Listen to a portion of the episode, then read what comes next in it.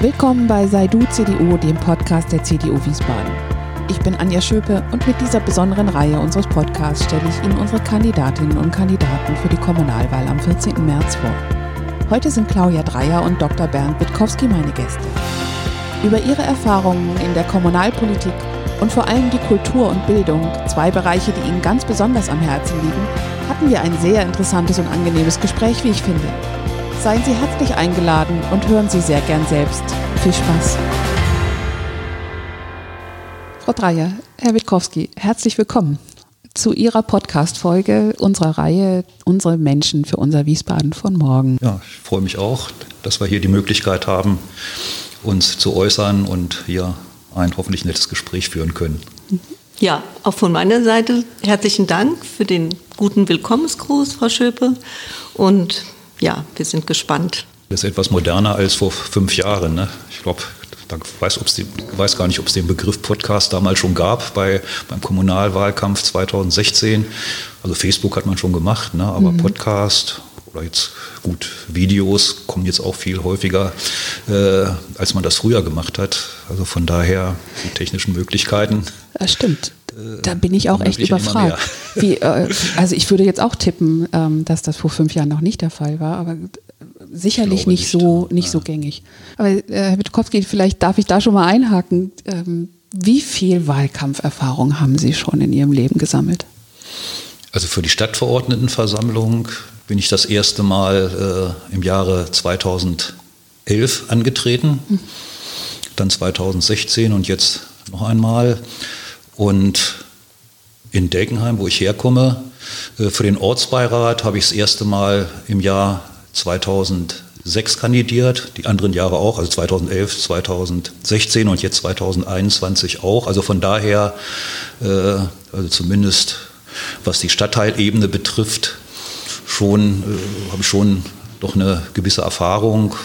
Und ja, Jetzt äh, bei der Kommunalwahl hier für Stadtverordnetenamt natürlich auch jetzt das dritte Mal. Aber ich muss sagen, also wir machen auch sehr viel bei uns im, äh, in unserem Stadtbezirk in Delkenheim, also sowohl äh, was die äh, Wahl zum, zum Stadtverordneten betrifft, Stadtverordnetenversammlung, als auch für den Ortsbeirat. Also auch dieses Mal werden wir einen eigenen Flyer herausgeben, mhm. plakatieren auch eigenständig, einmal äh, für die Ortsbeiratsmitglieder und dann, weil ich in Deckenheim äh, Nummer 1 stehe, auch für mich. Mhm. Also da machen wir verhältnismäßig viel, ohne dass wir jetzt zwingend äh, jetzt auf Hilfe, sagen wir mal, der Kreispartei angewiesen sind, mhm. weil wir das schon wirklich seit, seit äh, mehreren Jahren, also mehreren Wahlkämpfen so machen. Wie, wie sieht es in Delkenheim denn eigentlich aus? Äh, wie, wie steht die CDU in Delkenheim da?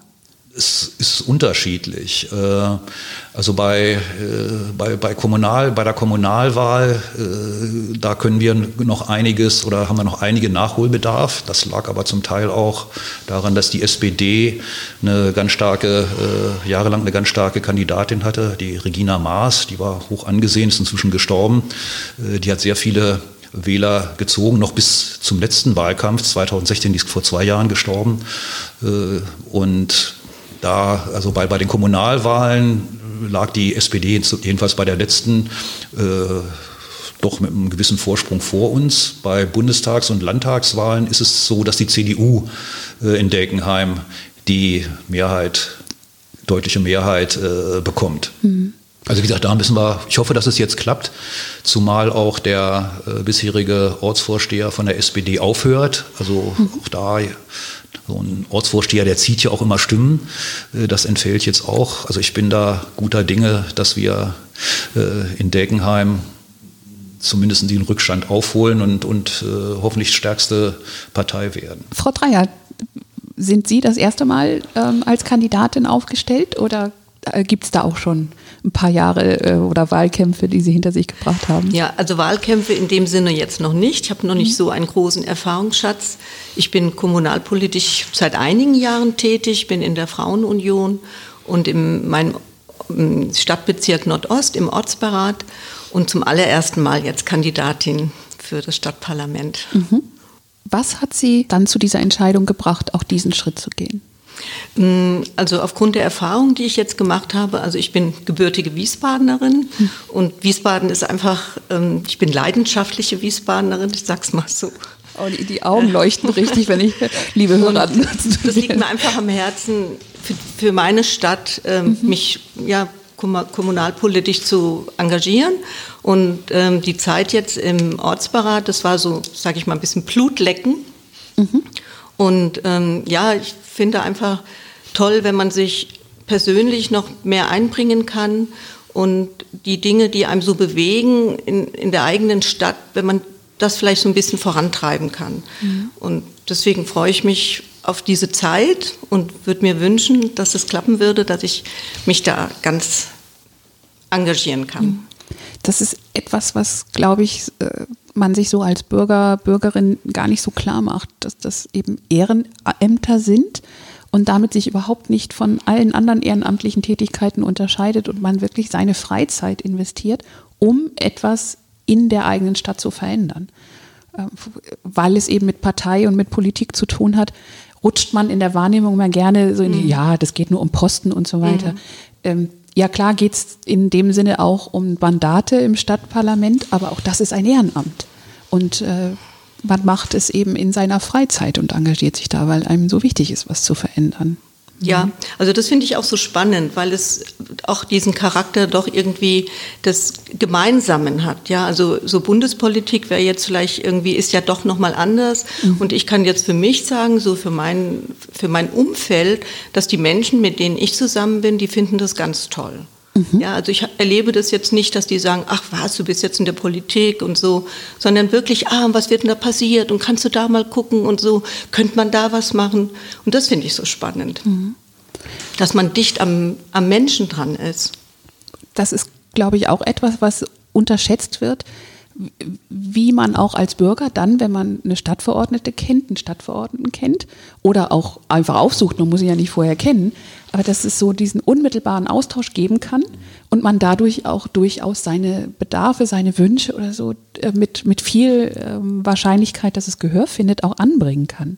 Oder sehe ich das falsch, Herr Witkowski? Sie haben ja nun schon ja. Äh, längere Erfahrung als Stadtverordneter hinter sich. Also das ist schon, schon äh, wirklich eine Sache, die einen selbst auch äh, zufriedenstellt, äh, dass man Kontakt in der Tat mit den Bürgern hat. Die kommen ja auf einen zu auch und, äh, und wollen Gesprächstermin haben, sei es geht um Windkraft oder um, um Citybahn oder von mir aus Ostfeld. Äh, man spricht mit, mit, den, äh, mit den Menschen, mit den Bürgern und äh, nimmt das mit und versucht dann auch äh, soweit es geht, äh, auch, auch Wünsche zu erfüllen. Mhm. Also bei manchen Sachen klappt das auch gut, äh, dass man sich einsetzt, was weiß ich, für eine für irgendeine Stiftung, äh, für irgendeine Stiftung. Ich denke da jetzt auch gerade an, an zum Beispiel Zwerg-Nase-Haus, wo, mich die Frau Schenk auch mal eingeladen und mir das gezeigt hat. Also dann sieht man das wirklich vor Ort und ohne jetzt äh, irgendwie plump äh, auf Unterstützung zu pochen oder die zu fordern. Aber wenn man das sieht und man hat dann Haushaltsberatung und hat mal gesehen, was die da machen für die Kinder, äh, dann kann man da auch sagen, also ich finde es gerechtfertigt, dass die äh, für die nächsten zwei Jahre ein Zuschuss, was weiß ich, von 50 oder 100.000 Euro kommt. Das ist, mhm. ist eine tolle Sache. Also man wird da eingebunden und, und kann oft auch was gestalten. Mhm. Aber ein Punkt, äh, ich fand das gut, dass Sie das gesagt haben, Frau Schöpe, dass das eben tatsächlich manchmal ein bisschen aus dem Blick gerät, dass es ein Ehrenamt ist und das wirklich auch zeitaufwendig ist. Ne? Also Fraktionssitzungen, die beginnen montags 19.30 Uhr und gehen manchmal bis 23 Uhr. Die Stadtverordnetenversammlungen beginnen um 16 Uhr und die sollen um 23 Uhr zu Ende sein. Die letzte war, obwohl es hieß, Corona beschränkt, wollen wir uns kurz fassen, die ging dann bis Mitternacht. Gibt bestimmte Ausschüsse, das kann ich hier auch mal erzählen, also für die, die Leute, also äh, zum Beispiel Ausschuss äh, Bauplanung und Verkehr oder Umweltausschuss, die beginnen um 17 Uhr und gehen bis 23 Uhr mittwochsabends. Ne? Also von daher, äh, das man darf eben nicht nur sagen, naja, die kriegen da eine schöne Aufwandsentschädigung und, und, und kriegen Einladungen, aber da steckt auch eben Arbeit hinter und auch ein, hoher, ein hoher Zeitaufwand. Aber ich finde, äh, also der Zeitaufwand lohnt sich, weil man mhm. wirklich in vielen Bereichen äh, tatsächlich was gestalten kann und äh, eben auch was für die Bürger tun kann. Mhm Was, äh, was waren die Themen, äh, für die Sie sich in den letzten Legislaturen dann eingesetzt haben? In welchen Ausschüssen haben Sie gearbeitet? Also ich war zunächst im Ausschuss äh, Bürgerbeteiligung und Netzpolitik.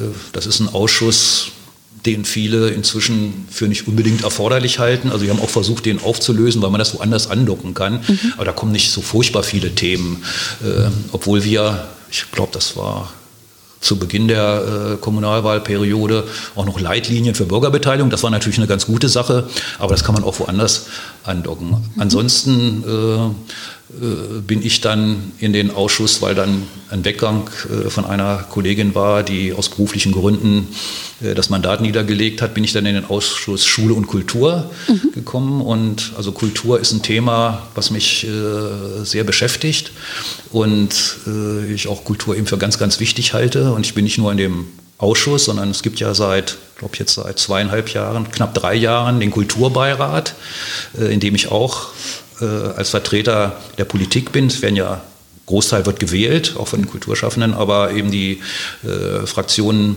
schicken auch Vertreter hinein. Das ist, da ist man dann direkt äh, bei, den, bei den kulturellen Institutionen, bei den Kulturschaffenden und, und hört sozusagen aus erster Hand, was deren Probleme sind. Und dann ist es natürlich ein Vorteil, wenn man auch noch im Ausschuss Schule und Kultur ist, wo man das dann nochmal besprechen kann. Mhm. Und äh, Seit einem Jahr etwa bin ich auch im Revisionsausschuss. Äh, da war auch eine Lücke, äh, die geschlossen werden musste.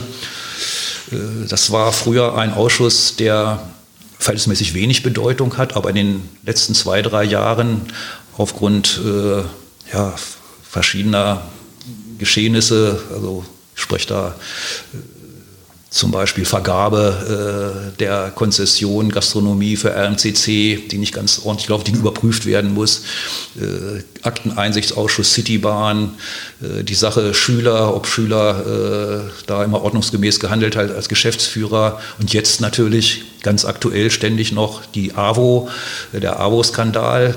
Äh, das wird alles im Revisionsausschuss aufgearbeitet, sodass, man, sodass der bald einer der wichtigsten Ausschüsse geworden ist, äh, die wir haben. Das war früher völlig anders. Auch rein zeitlich war es so, dass man früher Revisionsausschuss hat vielleicht eine Stunde, anderthalb Stunden vor vier Jahren gedauert und jetzt hat man so viele Themen und, und auch Überprüfungsanträge auch noch eins will ich aus dem letzten Ausschuss, da ging es dann äh, darum, auch die äh, Kreditkartenverwendung der Magistratsmitglieder zu überprüfen. Hintergrund war natürlich das Weihnachtsessen von Gehrig, wo er äh, auf die städtische Kreditkarte für über 1000 Euro ein Weihnachtsessen mit seinem Kollegen Ebeling aus Mainz gemacht hat. Das wird jetzt auch überprüft. Jetzt wird äh, auch das Verfahren, wird das überhaupt überprüft, wie die Kreditkarten verwendet werden. Also alles sind so Themen, die jetzt äh, erst in den letzten Jahren, letztens drei, drei vier Jahren aufgekommen sind und, und wichtige und, und der Ausschuss eben dadurch eine wichtige Funktion hat halte das für immens wichtig, weil das ja was mit auch, Vertrauen ja. genau. äh, erhalten genau. zu tun hat. Und am Ende des Tages dann irgendwie auch egal ist, von welcher Partei Richtig. jetzt jemand genau. äh, da etwas gemacht hat, was er schlichtweg genau. einfach nicht darf. Ja, ähm, ja, sehen Sie völlig richtig. Mhm.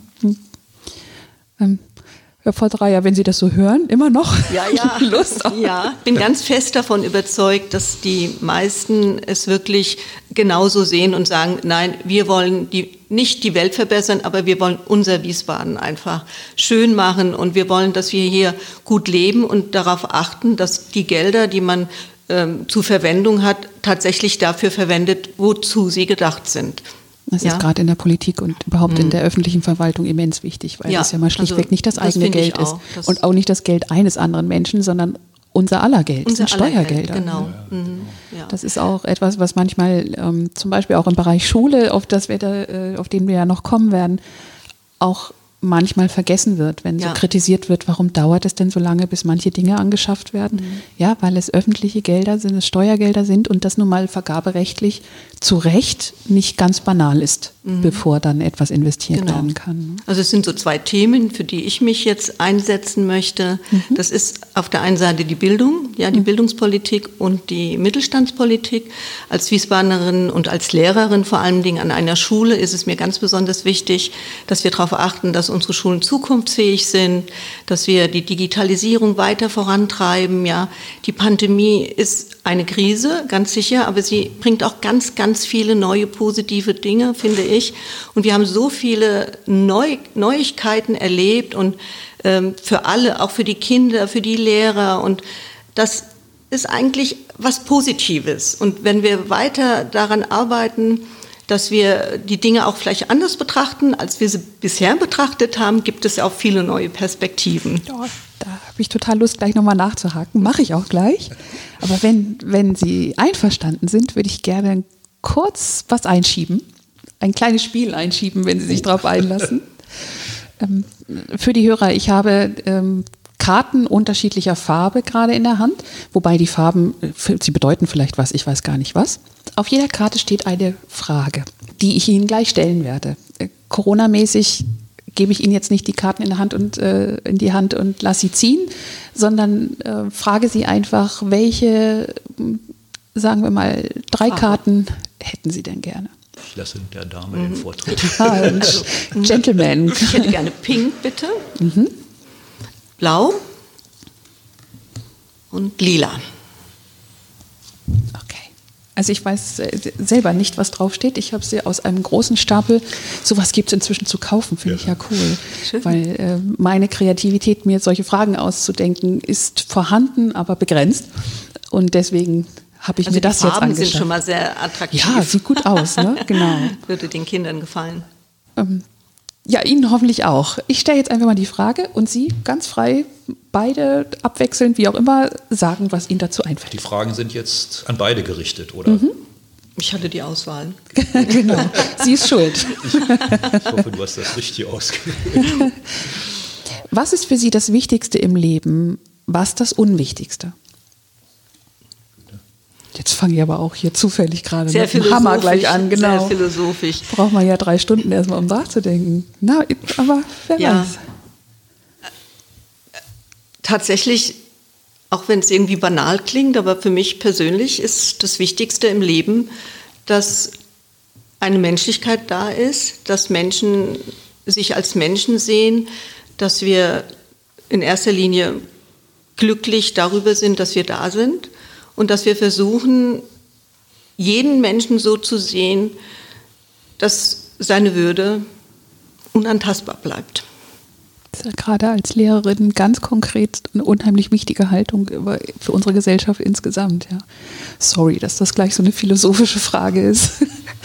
Man merkt hier, dass die Philosophie, Philosophiestudierende Claudia Dreier hier geantwortet hat. Oh, da noch was, was ich gleich ein bisschen genauer nachfragen kann. Sehr schön.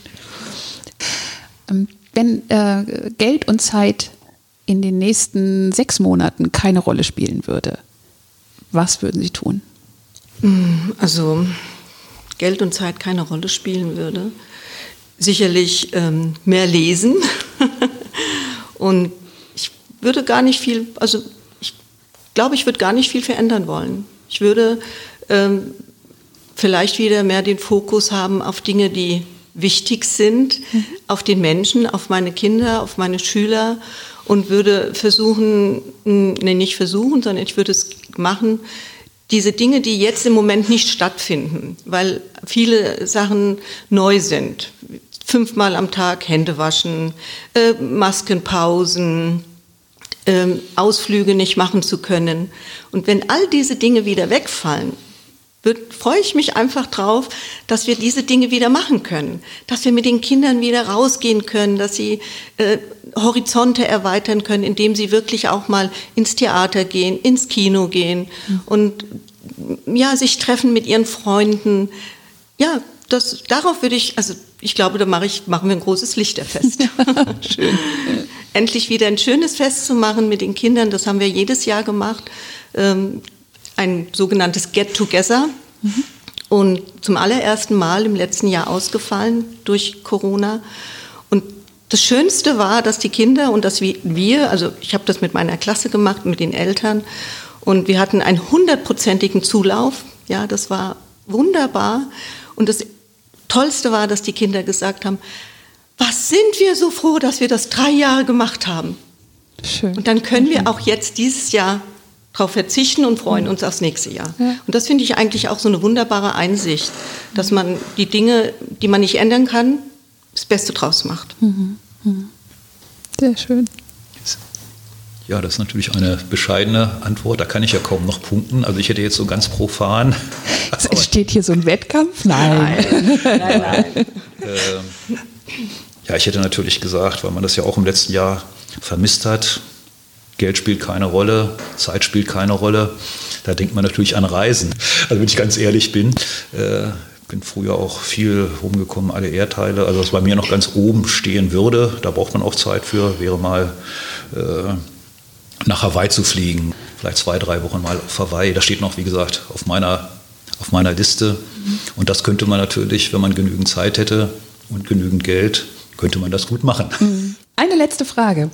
Ähm, wenn Sie das geworden wären, was Sie sich als Kind als Beruf gewünscht haben, was wären Sie dann? Gewesen oder heute?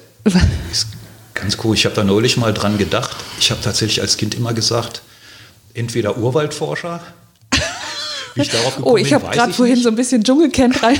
genau, weiß ich nicht. Oder äh, mein, mein Großvater, den ich allerdings nie kennengelernt habe, der war Ingenieur. Äh, da habe ich gesagt, Ingenieur. Aber äh, mhm.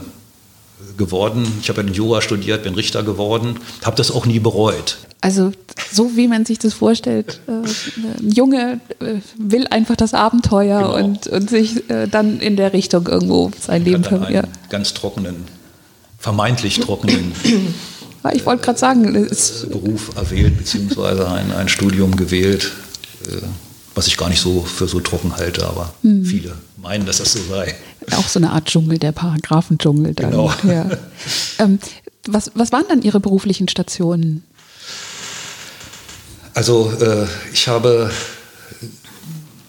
nach der Bundeswehrzeit nicht in meiner Heimatstadt, also in Hannover gab es damals ohnehin noch keine äh, Universität, Göttingen wäre das nächste gewesen, mhm. aber da ich dann doch woanders hin wollte, bin ich nach Heidelberg gegangen, habe da mhm. Jura studiert, zwei Jahre lang Heidelberg mhm. und anschließend bin ich nach Mainz gegangen, habe da äh, weiter studiert, das erste Examen gemacht, bin dann allerdings wieder zur Referendarzeit wieder nach Hannover zurückgegangen, denn ich hatte mich beworben für äh, Referendariat für Mainz, wo ich ja gewohnt habe, und, und auch Hannover, wo noch meine Eltern, meine Familie, auch Freunde noch gewohnt haben und habe dann eine Zusage bekommen für Koblenz und für Hannover. Okay.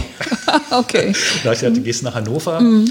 und bin dann nach Hannover gegangen, habe da Referendarzeit gemacht und bin dann aber, äh, weil ich am Ende meines Studiums in Mainz eine äh, junge Frau und Mädchen kennengelernt habe, war da eine Fernbeziehung, äh, dann nach nachdem ich also äh, die Referendarzeit in Hannover da als Verwaltungsrichter angefangen habe, bin ich dann wieder äh, hier ins Rhein-Main-Gebiet nach Frankfurt zurückgekehrt. Wobei die Beziehung dann auseinanderging, aber ich bin dann hier geblieben, wo wirklich auch in Frankfurt gut gefallen hat und später auch in Wiesbaden. So, wo ich das Angebot hatte, wieder zurückzukommen.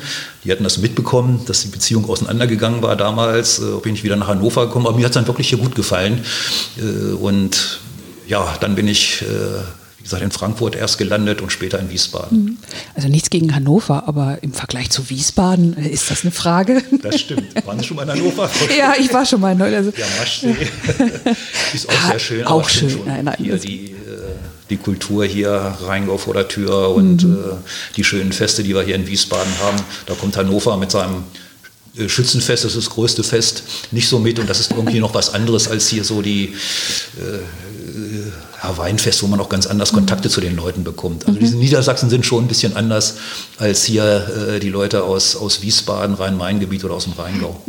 Muss ich schon sagen. Ich bin, so. bin, bin noch ein bisschen weiter im Norden ähm, aufgewachsen, also ah, ja. es ist anders, ja. gut, äh, Frau Dreier, wenn Sie das geworden wären, was Sie sich als Mädchen vorgestellt oder gewünscht haben, wären Sie dann Lehrerin geworden oder was anderes?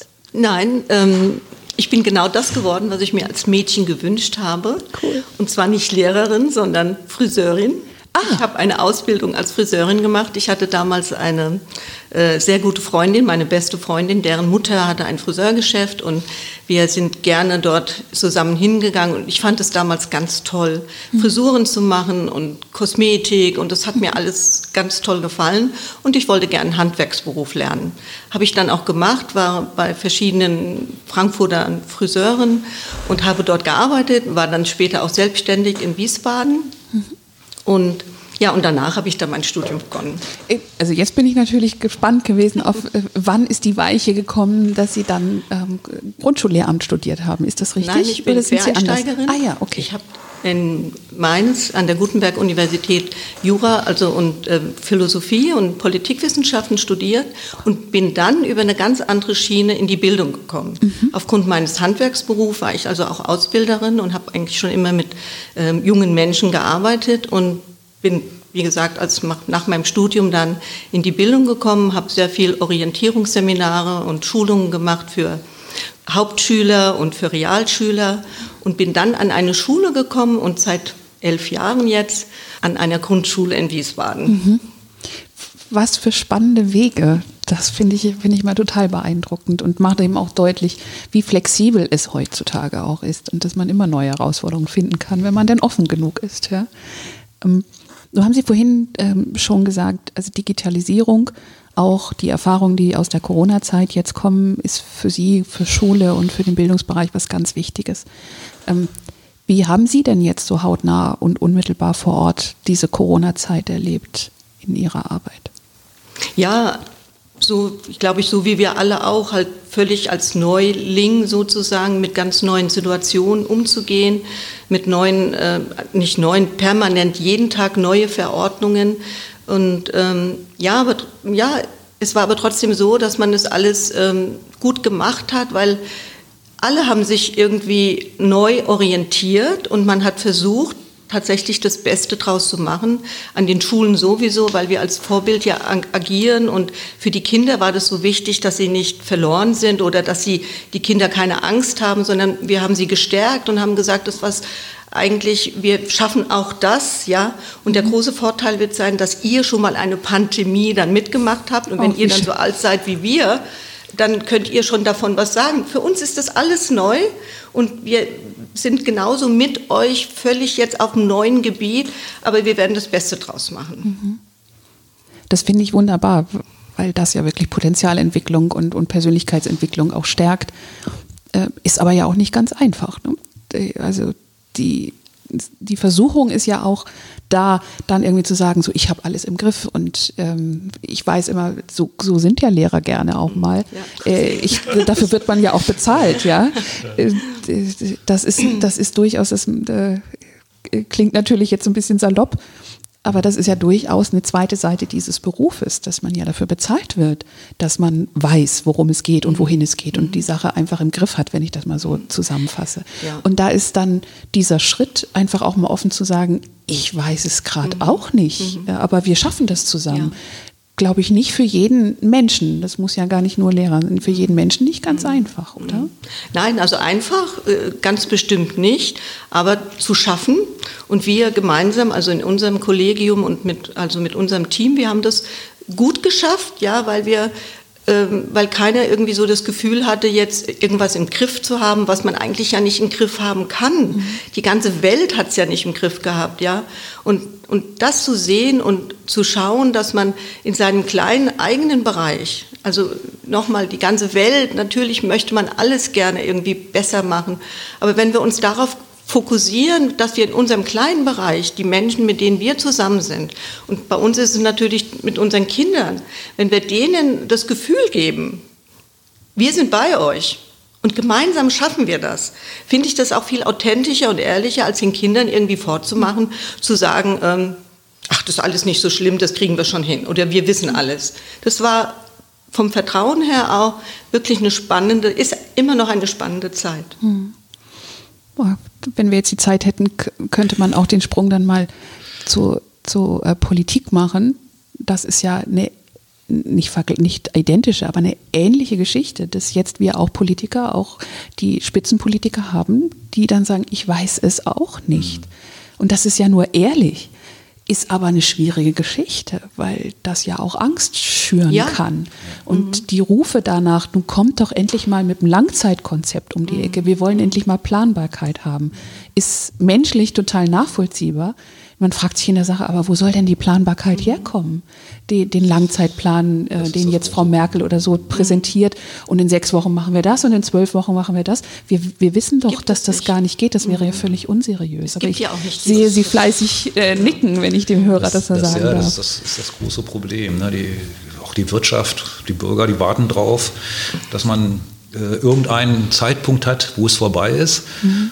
Aber äh, das kann eben keiner sagen. Gut, Frau Merkel hat jetzt irgendwie, glaube ich, ab September, äh, sie irgendwie so, September sei alles äh, wieder normal. Gut, das ist jetzt noch lange hin, mhm. aber äh, so lange kann im Prinzip, kann man natürlich nicht alles runterfahren. Mhm. Ne? Also ich denke mal, die große Hoffnung ist ja tatsächlich, dass diese Impfungen dazu führen, dass dieses Pandemiegeschehen dann äh, in sich zusammenfällt. Ja.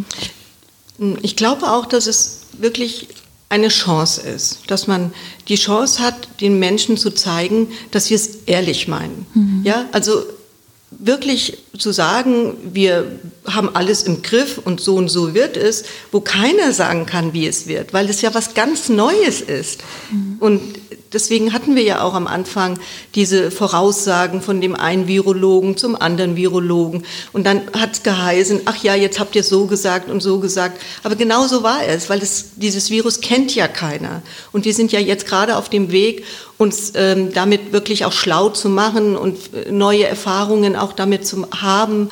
Und es kann ja immer nur irgendwie ein Schritt sein zum nächsten Schritt.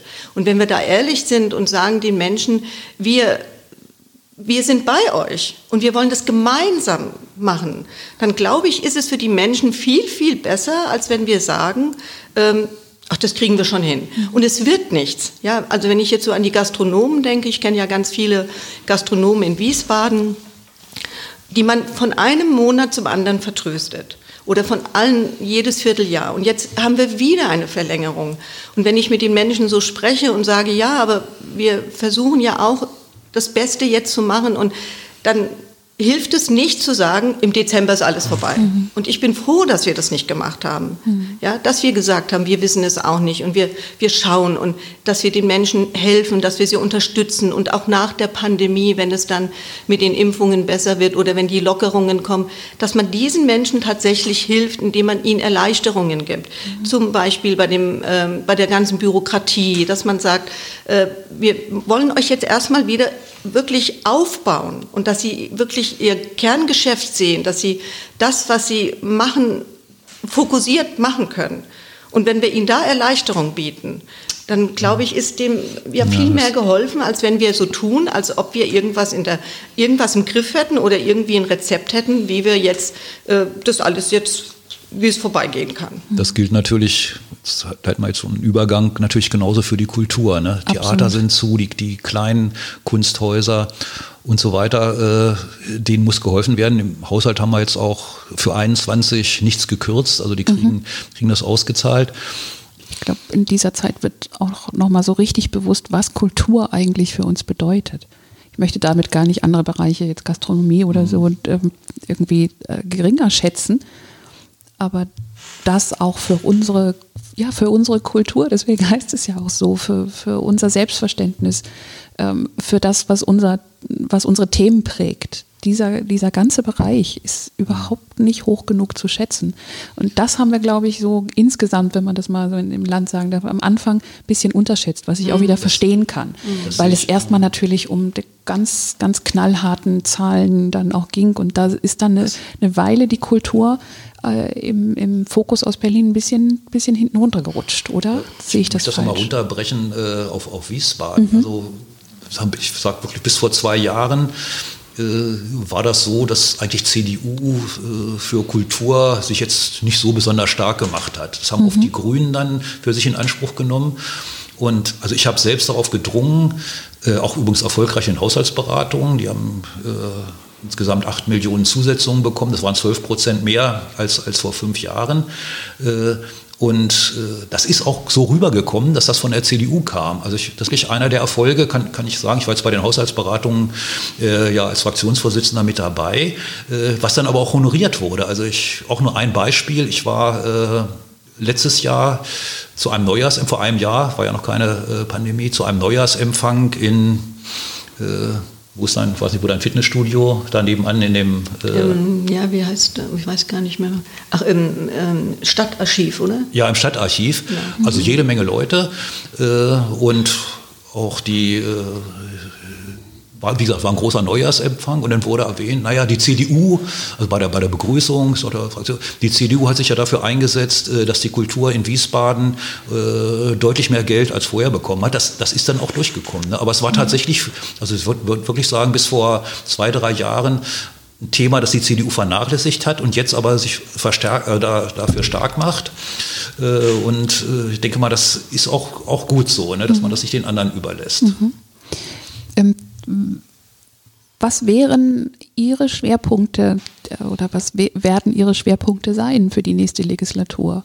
Also aus dem, was ich jetzt gerade gesagt habe, kann man schon äh, nehmen, dass ich also weiterhin gerne in diesem Bereich Kultur äh, weitermachen würde, heißt dann auch in den Ausschuss Schule und Kultur mhm. ganz gerne kommen würde und habe eben auch jede Menge Kontakte knüpfen können zu, zu den Kulturschaffenden, bin da im Kulturbeirat. Ich habe das vorhin schon mal gesagt, das ist schon so ein Gremium, ähm, wo man dann hautnah, weil ja der größte Teil eben Vertreter von Kultureinrichtungen sind oder eben auch äh, von Kulturschaffenden. Man hörte aus erster Hand, äh, was die bedrückt. Auf der anderen Seite äh, kann man natürlich nicht alles, alle Wünsche erfüllen. Aber äh, das Visa Kultur ist so ein Bereich, äh, den ich gerne weitermachen würde. Das ist eine Thema. Ja, auch da, was ich vorhin gesagt habe, Revisionsausschuss. Mhm. Äh, also dafür zu sorgen, dass die Handlungen transparent sind, dass kontrolliert wird, halte ich auch, auch für wichtig. Mhm. Und vielleicht noch ja, ein Thema, hat jetzt auch mit den Haushaltsberatungen zu tun. Wir haben uns immer stark gemacht, auch für die, für die Ortsbeiräte. Und da muss man sagen, Frau Dreier wird das bestätigen können, weil der erste Fall, äh, der da großes Aufsehen erregt hat, äh, war die Fitzner Straße, Umbenennung der Fitzner Straße. Also ich habe den Eindruck, dass von den anderen Fraktionen, also die CDU sieht das anders, doch die Rechte, die wenigen Rechte, die die Ortsbeiräte haben, beschnitten werden. Also ans wirklich der, es gibt nicht so viel, was die selbst, die Ortsbeiräte selbst bestimmen können. Das sind, dazu gehört eben das äh, Benennungsrecht, Straßenbenennungsrecht, Einrichtungen und wenn sich dann ein Ortsbeirat wie in Nordost oder bei uns in Delken haben wir das auch erlebt, für einen Straßen oder für eine Lösung entscheidet bei der Fitzner Straße, den Namen beizubehalten, dann allerdings durch ein Schild aufmerksam zu machen, was der Fitzner eigentlich war. Demokratisch mehrheitlich äh, wurde das so beschlossen und wird dann äh, von den anderen Fraktionen im, äh, in der Stadtverordnetenversammlung wieder aufgehoben, äh, halte ich das für keinen guten Stil und, und sehe das auch als eine Beschneidung der Rechte der Ortsbeiräte an. Das meine ich, kann man nicht mitmachen, dem muss man entgegentreten. Mhm. Und da ist natürlich unheimlich wichtig, Menschen zu haben, die beide Perspektiven kennen genau. und die genau. sich auch im Ortsbeirat schon mal engagiert ja. haben und wirklich handfest gearbeitet ja. haben. Mhm. Ähm, gibt es etwas äh, im Bereich Kultur, wenn Sie sich, bin ich ein bisschen wieder hm, bei vorhin, ja, wenn Sie sich frei wünschen könnten, was sich, äh, was neu werden soll oder was besser werden soll? Gibt es da etwas Konkretes? Ich denke, die Förderung, will ich mal damit anfangen, die Förderung für, für Staatstheater, die jetzt ja sehr, sehr hoch ist, jetzt für Staatstheater, so Maifestspiele, mhm. das sollte beibehalten werden. Das sind riesige Summen. Auf der anderen Seite ist das auch wichtig für Wiesbaden. Mhm. Im kleineren Bereich, äh, also man darf eben nicht alles natürlich nur in die großen kulturellen Institutionen oder nur die fördern. Äh, also ein Bereich ganz auf der anderen Seite, Soziokultur nennt man das, Schlachthof. Äh, also die, die, denke ich, die sind auch sehr, sehr engagiert, eben für die jungen Leute. Da sollte man denke ich, nicht den, den Finger oder die, die Hand auf dem äh, Geldbeutel haben, sondern auch also diese Kultur, die die ganz jungen Leute betrifft, die vielleicht auch ein bisschen alternativ sind. Äh, das sind so äh, Bereiche, die, meine ich, genauso Förderung verdient haben, natürlich im kleineren Rahmen, wie jetzt die großen Theater, äh, Staatstheater, was ich jetzt gerade genannt habe ist das, denke ich mal, noch ein, Bereich, äh, den man deutlich besser fördern könnte. Mhm. Also ein sehr ausgeglichener Blick, wenn ich das mal so spiegeln darf. Ja. Also, Wie gesagt, man muss so, sowohl für die äh, Großen, manche mhm. schon wichtig, auch obwohl das Millionen, habe ich ja gesagt, Millionenbeträge sind. Aber man darf eben dann nicht sagen, naja gut, Staatstheater kriegt jetzt schon so viel, dann bleibt für einen Schlachthof nichts mehr über. Mhm. Äh, das, das darf nicht sein. Ne? Also man muss dann im, im natürlich anderen Verhältnis, aber auch dafür sorgen, dass eben andere Kulturszenen, ne, die zum Schlachthof gehen, werden in der Regel nicht ins Staatstheater sich mhm. eine Oper ansehen und umgekehrt. Ähm, finde ich, muss auch dann gleichmäßig, im Verhältnis gleichmäßig gefördert werden und nicht die einen äh, bevorzugt werden, damit eben diese, dieses breite Spektrum auch abgedeckt wird. Mhm. Vielleicht noch einen Punkt, weil jetzt gerade so Frau Dreier ja äh, so das Thema Schule auch vertritt. Ein Punkt wäre ja auch, da haben wir auch schon mal äh, Überlegungen darüber angestellt, dass man äh, schon den, den, auch schon den Grundschulkindern ja, dann genau. Äh, äh, die Kultur im weitesten Sinne näher bringt, ne? dass man mhm. irgendwas macht, also natürlich dann altersgemäß, ja. Äh, die heranführt, weiß nicht, ob man irgendwie welche vom Theater mal kommen oder auch Kleinkunst. Also mhm. diese, weil das ja oft auch ein Manko ist. Also viele interessieren sich nicht dafür, wenn die Eltern nicht kulturell äh, interessiert sind, äh, dass man da die Bemühungen verstärkt, äh, das schon. Äh, Aber auch, das tatsächlich machen wir ja. Grundschul, also Grundschulkinder äh, auch an Theater, Musik, mhm, genau. Konzerte herangeführt werden, mhm, natürlich ja. kindgerecht. Mhm. Das wäre zum Beispiel ein Ziel, äh, was man sich auch für die nächste Kommunalperiode setzen kann, um da was zu bewirken. Mhm. Ja, da haben wir auch diese kleinen Kleinkunstbühnen, Velvet Theater oder Galli-Theater, die machen ganz tolle Sachen. Und ich habe das regelmäßig mit meinen Kindern gemacht, dass wir da ins Theater gegangen sind. Und wir haben auch an der Schule, die sind dann auch zu uns an die Schule gekommen, haben mit den Kindern selbst das einstudiert. Das war letztes Jahr noch möglich, Anfang letzten Jahres. Und das war das ist eine wunderbare Erfahrung, weil es gibt tatsächlich doch viele Kinder, die noch niemals im Wiesbadener im, Stadttheater, im Staatstheater waren oder äh, das überhaupt nicht kennen. Und das ist eigentlich was auch hier was Wunderbares, den Kindern zu zeigen, die Welt ist sehr viel größer, als in der sie leben und dass es so viele Möglichkeiten auch gibt und ihnen das dann näher zu bringen, dass sie auch mal was anderes sehen als nur Fernsehen oder irgendwie genau. äh, Gamble-Spiele oder sowas, ist, ist natürlich ja, erfreut einem, macht einem selbst glücklich zu sehen, wenn die Kinder dort sitzen mit strahlenden Augen und äh, sich die Decke dann im Kurhaus anschauen oder mhm. Menschen für sie Theater spielen, was sie ja selbst auch machen in ihrem Spiel und plötzlich machen das Erwachsene. Mhm. Also das, das ist eine ganz wunderbare Sache wenn dann eben eine Stadt sagt, uns ist das wichtig und wir setzen uns dafür ein, dass es auch diese vielfältige Landschaft gibt und auch die kleinen Spielstätten gibt, genau. das ist ja Voraussetzung. Ähm, und Frau Treuer, wenn Sie, ich Sie genauso frage, wie ich eben zur Kultur gefragt habe, wenn Sie äh, sich wünschen könnten, was sich im Bereich Schule äh, in der Stadt in der nächsten Legislatur verbessern oder verändern könnte, ja. müsste, was wäre das? Das wäre jetzt aufgrund der Pandemie, wir haben ja ange, angeschoben die Digitalisierung mhm. und ähm, das würde ich mir wünschen, dass wir das einfach noch weiter verstärken, dass wir alle Kinder irgendwie, ähm, sage ich mal, ähm, ja, dass alle Kinder drankommen, auch an diese ganzen Möglichkeiten, iPads, äh, Computer, dass wir ein äh, WLAN haben, was äh, fest auch ist, dass äh, es stabiles WLAN-Netz an den Schulen ist, dass wir diese technische Ausstattung weiterhin vorantreiben und äh, auch hier den Kindern die Möglichkeit geben, äh, was sie ja später auch machen an der Universität oder auch in ihrem Berufsleben. Wir sind nun mal digitalisiert und ähm, Jetzt haben viele vielleicht auch Angst und sagen, ach, so viel Digitalisierung schon in den Grundschulen. Aber wenn ich so sehe, viele Kinder haben schon Handy und haben irgendwelche äh, Computerspiele.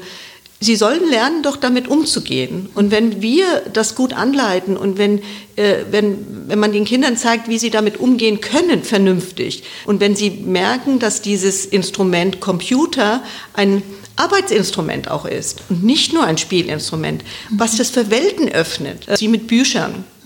Wenn man ein Buch liest, kann man in so eine Welt eintauchen und so gibt es ganz bestimmt viele spannendere Dinge, die die Kinder vielleicht noch gar nicht kennen.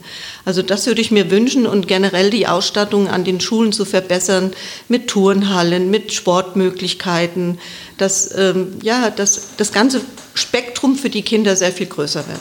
Also alle, die sich das jetzt anhören, ähm, drei Kreuze bei Frau Dreier und bei Herrn Witkowski machen, wenn sie das überzeugt hat. Äh, natürlich sind wir auch, sagen wir bei der Gelegenheit natürlich auch immer dabei, dass bitte Kreuz bei der CDU machen. Das ist genau.